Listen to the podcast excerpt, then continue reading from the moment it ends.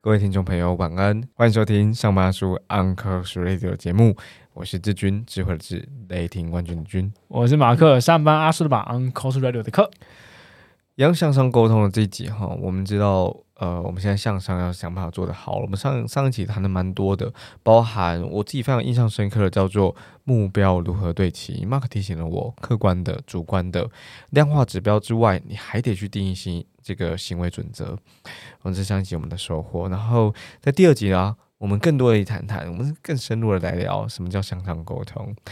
呃，向上沟通要是做得好哈，它其实仍然还是遇到一些挑战啊。那我们也想知道啊，那如果不做向上沟通，可不可以？对，是我我最近这这一两周，我也时常问这样的问题，就是呀，我知道做 A、B、C 这三件事情，那我不做会怎么样吗？就是我如果不做，难难道难道我们目标不会到吗？万一还是会到，那表示这三件事情我真的可以不用做哦，表示我们定义错了吗？OK，那其实我你看我刚刚这段话。他也是在做内部沟通，所以向上沟通很重要、很重要一环。我提的一个问题，然后你你可以视我提出一个质疑，可是我背后其实是有答案的，就是我我我其他我自己想，我觉得我觉得可以更好的方式达成目标的。那我先谈谈，我很喜欢，呃，其实也是我的我的一期过去当中，跟有跟他工作其实蛮有默契的一位主管，他是 Even。嗯，不是我向上沟通做的特别好，而是他其实，在所有人向上沟通之前，就提醒我们一件事情。他总是会说，Even 总是会说：“嘿，Mark，你等下跟我报告一下，就刚开会的事情，条列式给我就好，条列式就好哦，啊，不要太多字，好啊，不要不要写什么我的，条列式就好，就 A、B、C 这样子，一二三这样子就好了。然后，然后 Emily 新同事，呃，Emily 就说：哎。”呃，even 就跟 even 你说，等一下开完会之后，条例是给我，条例是给我就好了。或者是早上，可能我跟客户提案完，然后我要问，呃，even 说，哎，那这个报价怎么写？然后他们场景怎么样？他们遇到什么挑战？even 就会说，啊，你不要讲那么多，条例是给我就好了。他老是讲条例是给我，可条例是啊，是一个非常好向上沟通的工具，但是非常难做，因为当你要把你的话写的很很精炼、很简单的时候，你会发现，哎呦，那现在要留下哪些资讯？究竟伊文现在想要知道哪些讯息？哪些讯息对他来讲是重要的，而且方便他做出决定的？哇，这事情就变得复杂了。好，但条例是非常简单，于是我们就开始尝试。那我我觉得我从伊文身上学到很好的一点是，所有人在调律师给他的时候，他会反过来告诉你说哪些东西写太多了。我不要知道这个，我不要知道这个。我写了 A B C D E，他说这个这个 B 跟 B 跟 C 我不需要知道，A 跟 E 我就知道。然后他就说 OK，那照你的做吧，Go。他是真的在会在讯息上面写下 G O Go。就够，OK，那我那我那我就做了。可是它它会让向上沟通变得非常的迅速跟简洁，我觉得很准确。那我觉得这里头隐含的风险，或者是那个场景，我觉得我觉得怎么做哈，都还是要回归到你们的背景是什么。我跟伊文的沟通习惯之所以后来可以这样子建立起来，正是因为我们两个都是业务出身，我们这而且我们我们工作也很单纯，就销售，就把东西卖掉，把服务卖掉，就这样子，因为它并不复杂。所以他有机会透过大概三行的条列式，至多五行就把事情讲完。可是我不是很确定，就是各位听众朋友们，你们现在的工作背景或环境怎么样，是不是可以这样的？可但我仍然觉得条列式的沟通是一个非常重要，自己需要训练，向上沟通的时候也需要训练，因为它会让所有节奏变得更快，然后可以让大家立即做出反应。这是我发现的。呃，我觉得挑战它处在于，就是说，有时候资讯在挑选的时候，还是有存在那些风险，因为万一你挑掉的是你的主管觉得你应该告诉我谁有与会的啊，可以把它挑掉了，因不是因为与会就那些人嘛，OK，但说不定与会的是他的表姐。我知道。对，那那我觉得那是那是条列式的风险。当然我，我把这题限说在条列式啦，这是我自己的发现。看看 Mark 这边的发现，我觉得蛮有趣的一件事情，就是向上沟通遇到的挑战或不向上沟通的风险，我自己就讲一个吧，大家都会遇到啊，工作里面的不舒服，好了，尤其来自于老板的不舒服。我们习惯在 IG 看很多名音，就是啊，老板来了，我还记得今天早上看到一个，嗯，呃，早上跟老板说好，但是心里讲的是 fuck off，就是妈的离我远一点，滚。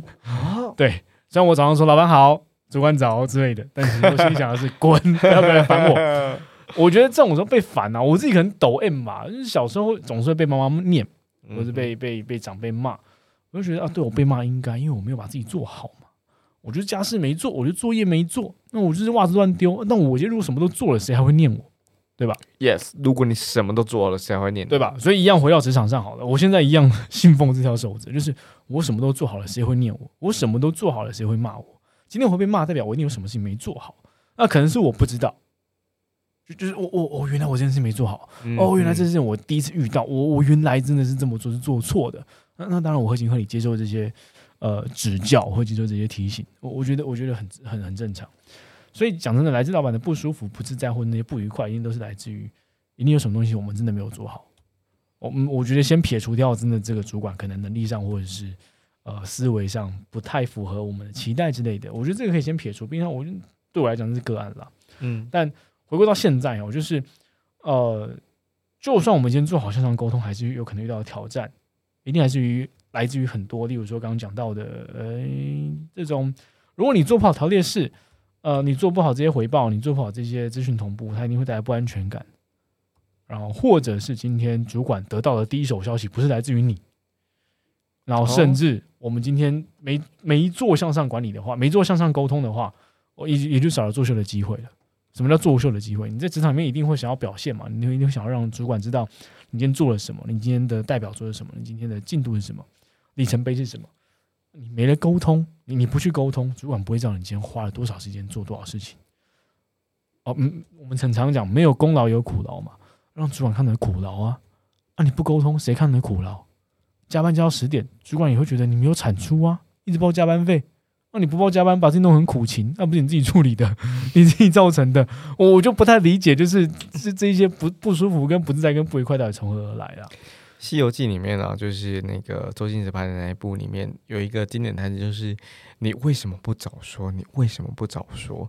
我刚 get 到一个单字，呃，单词然后，就是作秀。我觉得作秀从来都不是一件坏事。做秀是向上沟通跟平行沟通当中非常重要的一环。有时候秀你你还是要演演好演满，因为扣除第一个前线单位，很多后勤单位你更应该要做秀，因为你说你总是在 support，甚至你做的这些内容，你没办法从从那种业绩数字、绩效那个年度绩效当中、季度绩效当中秀出来。我觉得这件事情最近跟 Mark。呃，比较进去的工作的时候，我有一些深刻体悟。对，嗯，秀场天王，我我自己觉得是这样啦，就是我刚刚讲到没有功劳也有苦劳，就是你每天做的事情是什么？而且很多时候我们会觉得被指派写工作日志，像写联络簿一样很痛苦，但完全就取决于你今天到底是不是真的直接的产出，还有在于老板在不在意这件事情。如果今天老板直接让你写完做个记录而已，那的确写联络簿。对，但如果今天老板真的在乎你的产出，而且你在做的事情其实也是整个团队为整个组织有贡献的事情的时候，哎，他其实在做的事情就是作秀。哦，你在进度上，然后你今天做了什么？你今天带来带来什么样新的资讯？你今天带来什么样的新的里程碑、新的进展？啊，就是作秀，而且做给大家看，不是做给老板看，还做给所有人在团队内的伙伴看。我觉得这是一件很重要的事情。但我觉得可以特别提到。就是刚刚在 EP One 讲到的管理的细节到底包含什么？刚刚讲到作秀嘛，然后刚刚讲到不安全感嘛，第一手消息嘛，条列式嘛，呃，细节可以这样来看哦，一样三件事情：资讯同步、请求帮助跟争取资源。呃，一样直接举例，资讯同步怎么做？帮让你的资讯保持流动，不论今天是你在内部跨部门得到的资讯，还是从外部的客户或者从外部的工人上得到的资讯，一样保持高频率的互动。你今天写联络部，OK 啊？那你联络部里面要多写些什么？证明你有做事情，嗯啊，从谁那边获得什么资讯？哦，今天谁谁告诉我？哦，今天哪个部门跟我说？今天哪个主管又告诉我什么事情？今天哪一个 BU 的谁谁谁跟我说他们接下来的行动是什么？我们可以怎么做？让你的联络部变成是你的作秀的记录，哎，这这何尝不是一件好事情，对吧？你持续带来新的资讯，而且你持续的保持这个资讯的流动，高频率的去确保这个资讯的流动。再来，适当的请求支援，啊，老板都希望能够帮上部署些什么忙，或是能够不要到最后一天才讲。对真的不要到要出包你才跟老板说，老板这个我真的不行，哇，那你你错赛活该耶。适时的请求支援是我觉得是主管很乐意做的事情，尤其他今天身为主管，他一定知道，他一定明确的知道自己的职责就是这样子。当然，你说那些推事的啊，那种个案，我们就就就对自己想办法自己成为主管。对，再来，我觉得很重要的一点就是让主管为你争取资源。为什么？我觉得我们将来都有一天可能成为主管，或想成为主管，我们都希望可以成为部署或者成为组织团队里面的英雄，让主管当那个英雄吧。对啊，主管本来的功能，或是他本来被赋予的意义跟价值，就是争取资源。那让主管去帮你争取资源，让主管去为你，呃，接下来要达成里程碑、达成的工作项目，也尽一点心力，而且是他唾手可得的，或者是让他知道这件事情对来说会有帮助的。对，所以我觉得这个是在管理层面上可以注意的三个层面：资讯同步、请求帮助跟争取资源。对，所以对应回去。呃，向上沟通做得好，挑战风险是什么？嗯，我觉得对应回去就讲到的，哎，你只要资讯同步的话，我觉得不安全感不会出现。然后资讯同步的话，没有什么好值得被念的或被骂的。对，然后作秀，然后这些其实都对应回去管理的三个原则，怎么样通过沟通来达成。我想多补充一点点关于了解主管的不安全感，就是这个这个点哈，呃。一样借用一下 HBR 的文章，跟我们刚刚所谓向上沟通第一集提到的，先了解直属主管在想什么，让你的好点子上达天听。它里头啊有分成不同不同的章节，其中一个章节就叫做了解主管的不安全感。里头呢，这里有有有一段就是，其实大部分的时候我们在向上沟通，我们考虑什么？我们考虑我们自己。好，我们我们会觉得啊。我们老板会拒绝吗？我们主管会会会会拒绝吗？我会尴尬吗？那他会觉得我现在提出这个问题啊，提出这个这个 problem 是是抱怨吗？我我在杞人忧天吗？还是我在搅局了？然后全世界问题最多就我这样子，哦哦，我我是蛮常担任这个角色的。然后，我觉得我觉得这比较可惜一点点，就是，比如说我们我们比较少去想到。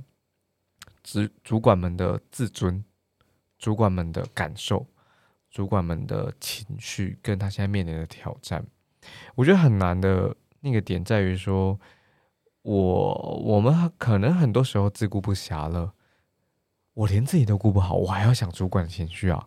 主管怎么不想想我情绪？嘿，他主管呢？可是我觉得我们在讨论就是向上沟通嘛，那你要多想一点啊。你想你你想要做的更好，你多想一点嘛，用方法办公室嘛。于是，在这段里头呢，他在最后他有一个给我们的建议哈，他就说，你提出建议的时候，你可以尝试着这么做，让你的建议啊跟公司的既定目标有所连结或呼应。而你可以这样子哈，你可以提到你的老板或你的主管之前提到讯息，比如说，你可能可以这样讲哦，嘿。你之前说过，你很注重这个直觉式的设计，而这是我的构想哈，它可以让我们这个产品更容易使用，fit 到了有没有？或者是，哎，Amanda，我我之前回想你之前发送的这个 email 里面啊，谈到了多元、公平和包容的重要性，所以我在想哈，有没有可能我们这次的招募啊，就从 Y 转移到 Z，而 Z 呢，更多的是多元、公平跟包容。来取得更多进展。你看这样子的这样子的向上沟通，他或所谓的向上提案，他就更有感觉，而你也满足了另外一件事情，叫做主管的不安全感。我觉得这个太重要了，就是呃这边我我帮大家扩出来哈，主管是有不安全感的，可能来自于他的挑战、他的情绪、他所面临的状态跟场景，而你可以这么做，你可以提及。你可以让你的建议跟公司的既定目标所连接，以及你可以说：“嘿，这是老板之前说过 A、B、C，所以我做 B、P、M。”那他会非常有感觉，因为你提醒了他，然后你的目他呃他的目标也因为你的新做法而完成了。这个是我想要 hook，然后刚刚提到了所谓不安全感的时候，我的发现。那进到了下一题，其实也像刚刚这样子，我们设计了另外一个情境哈。呃，在在上一个系列当中，我们开始尝试了情境题哦。在情境题当中哈，呃，我们这次提出来的题目叫做：哎，我本来就是要支持你的哦，就你老板原本都支持你的，可是隔了一天，隔了一个晚上，就变换风向了。那该怎么办？呃，这个情境呢，我想要借用一下，呃，一个 Parkes 频道，它叫做“大人的 Small Talk”。在第两百八十七集的时候，题目是“为什么一腔热血推动改革，最后却满满腹委屈？懂人性，有谋略，够柔软，才能够引领大家前进。”在那那一集的那一集，大家推荐大家去听哈，所以我就把那个那一集的那个啊。下面的简介念给大家听。有一个学员呐，他就问说：“诶，老板指定啊，要我们推动管理制度的改革哦，然后甚至带入新的管理工具。那一开始呢，老板呢，他就兴高采烈啊，就很支持你这么做，给你资源，给你时间，让列专案。但后来呢，在改革的过程当中，整个组织里面却出现了反对的声音。”这个时候，老板就突然犹豫喽。他说：“啊，诶，那是不是要缓一缓？诶，那是不是要等一等？诶，是不是要先不要做了？”所以专案呢，最后无疾而终。那在这个修肉里面的这个学员，他就很疑惑啦。诶，老板怎么突然退休了？呃，怎么怎么突然退缩了？为什么改革推不下去呢？诶，老板不是玩真的吗？他怎么会这样子？好，然后。我我大概猜想，呃，我自己听了听听了两遍，我很喜欢这一集。我我不确定这个 Mark 有没有听过，但或许我们可以借由这一集的 Show No，我们一起来讨论这个题目，叫做“老板本来就是你的，哎，怎么一夜就换变换风向？那你该怎么办？”其实这这一题，我先讲我没听过这一集，但是我觉得看起来这个题目是一个很大的题目。因为看起来有中中间很多 stakeholder 在在其中嘛，不论今天谁影响老板，或者整个局势到底发生什么事情，或者老板到底在你当初提案的过程里面，你是不是少了什么资讯？老板后来发现，哦，我我真的没有这些资讯，不能做判断呢，那不然我们先缓缓好了之类的。哦，等一下哦，呃，我嗯，这个这个这个描述是对这个学员，然后这个员工哈，他是受老板指派的哦，哦，就是那种，嘿，Mark。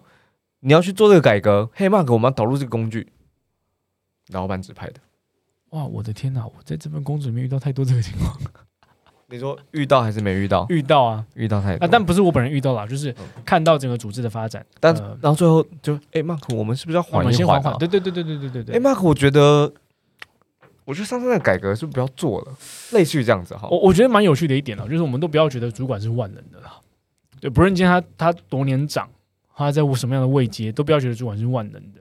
呃，的确，他在这个位置上可以为你争取资源，可以为你带来什么样的帮助之类的。但是，啊，对啊，他也是人啊，他也在持续学习当中啊。所以你们面对自己同样一个新的市场啊，他是不是会有新的考量？对，所以我觉得自己整理出来吧。我们先不论这些细节在发生什么，我觉得对于我们自己本身可以先思考的是：我们是要积极处理，还是要静观其变？但不论选择哪一个项目，我觉得我我我自己的习惯都会是。无论如何，我都会去问到原因，我去了解老板的心路历程或主管的心路历程到底长什么样子。诶，昨天你叫我做这件事情不是吗？我东西也收集回来了，但你突然跟我说：“诶，我们先缓缓好了。”如果要我积极处理的话，我就会说：“老板不行的，我现在东西等于是在手上了，我觉得可以试试看。呃呃，不然我们就做做看好不好？我会在积极处理。对，我们再再多推进一点点，让我再多试一下，我们再更多收集更多的资讯，再判断要不要做。对，这积极的。但金光前面可以是哦好啊，不然我们就先缓缓，对，然后那老板我就回去做原本手边的事情的。我觉得这不是消极，这静观其变，因为毕竟是老板指示你不去做的。可是无论选择哪一个项目，我都会去问老板说：“呃，诶，那个我想知道为什么，就什么样的原因促使你突然要停手了？那有什么是我可以帮得上忙的？或有什么事是我可以去，嗯。”得到更多的资讯也好，得到更多的情报也好，还是老板你还需要多久的时间？呃，甚至甚至我们到底需要谁的帮助？对，这这个是不论我怎么选择，我先放在自己身上，呃，积极处理，静观其变。但无论如何，都是去找到原因，了解前历历程。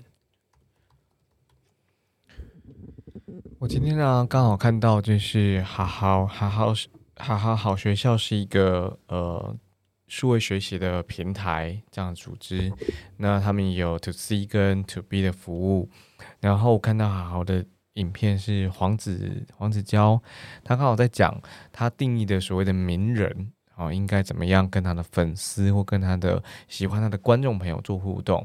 黄子佼刚好就说啊，呃，他把这些粉丝观众朋友们分成三类，一类呢是很喜欢你的，一类啊是完全不喜欢你，我完全不同意你的论点跟这个调性的，有一类呢，它处于中间，偶尔看一下你也 OK。看一下不看你也 OK 的那种不怎么样的，王子尧就说我们应该专注在那些不怎么样的人身上。那我觉得 hook 到就是呃，刚好大人 small talk 的这一两百八十七集里面，他举了类似的例子，他就说其实会有一群人支持你的，有一群人肯定不执行，打从一开始就不支持你的，就反对这次改革的，有一群人处于中间，而这群人呢处。处在那种也是马克所说的静观其变，我看一下现在怎么样，我再来做决定。好，那不论是呃在这一集大人的 Small Talk，或者在好好上面看到这个黄子佼的影片，他们都有一个呃共同的建议：喜欢或支持你的人，不太需要你再花心力的，因为他本来就支持你啊。好，那不喜欢你的人或者不支持你的人。在这个当下也不需要投入心力，可是他最后快要成之前，你要转移方向哦。好，那你应该要去处理那些不怎么样的，去协助他们，去照顾他们，去推进他们。在大人的 small talk 的最后啊，他讲说，那我们如何处理那些一开始不支持你或不喜欢你的人？他提了个很好做法，叫做给台阶下。呃，因为只有中间一段，我就小小的爆了一下哈。就是呃，这一集是由 Brian 所主讲，Brian 就说，那些一开始讨厌你的人，你最后可能会跟他说，啊，嘿，Alan，我知道你一开始这个不支持这次的改革，Alan，我觉得你讲的真对，确实啊，我们改革到现在，还是有些地方哈，这个工具怎么用就是不顺，早知道一开始就听 Alan 您的建议了，这时候我反而想要借用 Alan 您的这个专业意见，有什么地方我们可以做得更好呢？A 人会说什么？对嘛？我一开始就说啊，就是应该这样这样子。我说这个是整个专案改革最后阶段，哈，就是已经这不管是改革的工具方法，就是要变成些文化了，要成的啦。啊，A 人也要加入进来，不得不了嘛。但是你要给他台阶下。A 人就是对嘛？你看一开始听我就好了。来，我告我来来，我告诉你，好，这个就是要这样改，这样改。我们发现的是什么？哎，你先照 A 人做，因为确实肯定有不好的地方。肯定的，没有什么一没有什么一口气就会就就会就会完成的，所以这个时候让让这些不喜欢你不支持你的人有一个台阶下，我觉得很符合呃什么 talk 里面说的。然后我今天看黄子佼的这个影片当中也有这样的学习，我觉得我觉得这个过程当中，我仍然透过呃整集的设计题目，然后听 Mark 讲，然后你看记忆处理、静观其变跟了解。他背后为什么这样想？他他他发现了什么？他他怎么突然转变的？我觉得那终究还是还是非常非常关键的。呃，其实这些都蛮巴拉的。就是总归来说，它最后变成是黄金圈理论嘛，就是坏号换，大家都知道。可是我们很难身体力行，我们很难身体力行。所以，我每天试试看，每天试一点点，每天试一点点。我们让黄金圈理论，让知道对方的坏的这个生根，我们自己的心中也生根，我们的行为当中。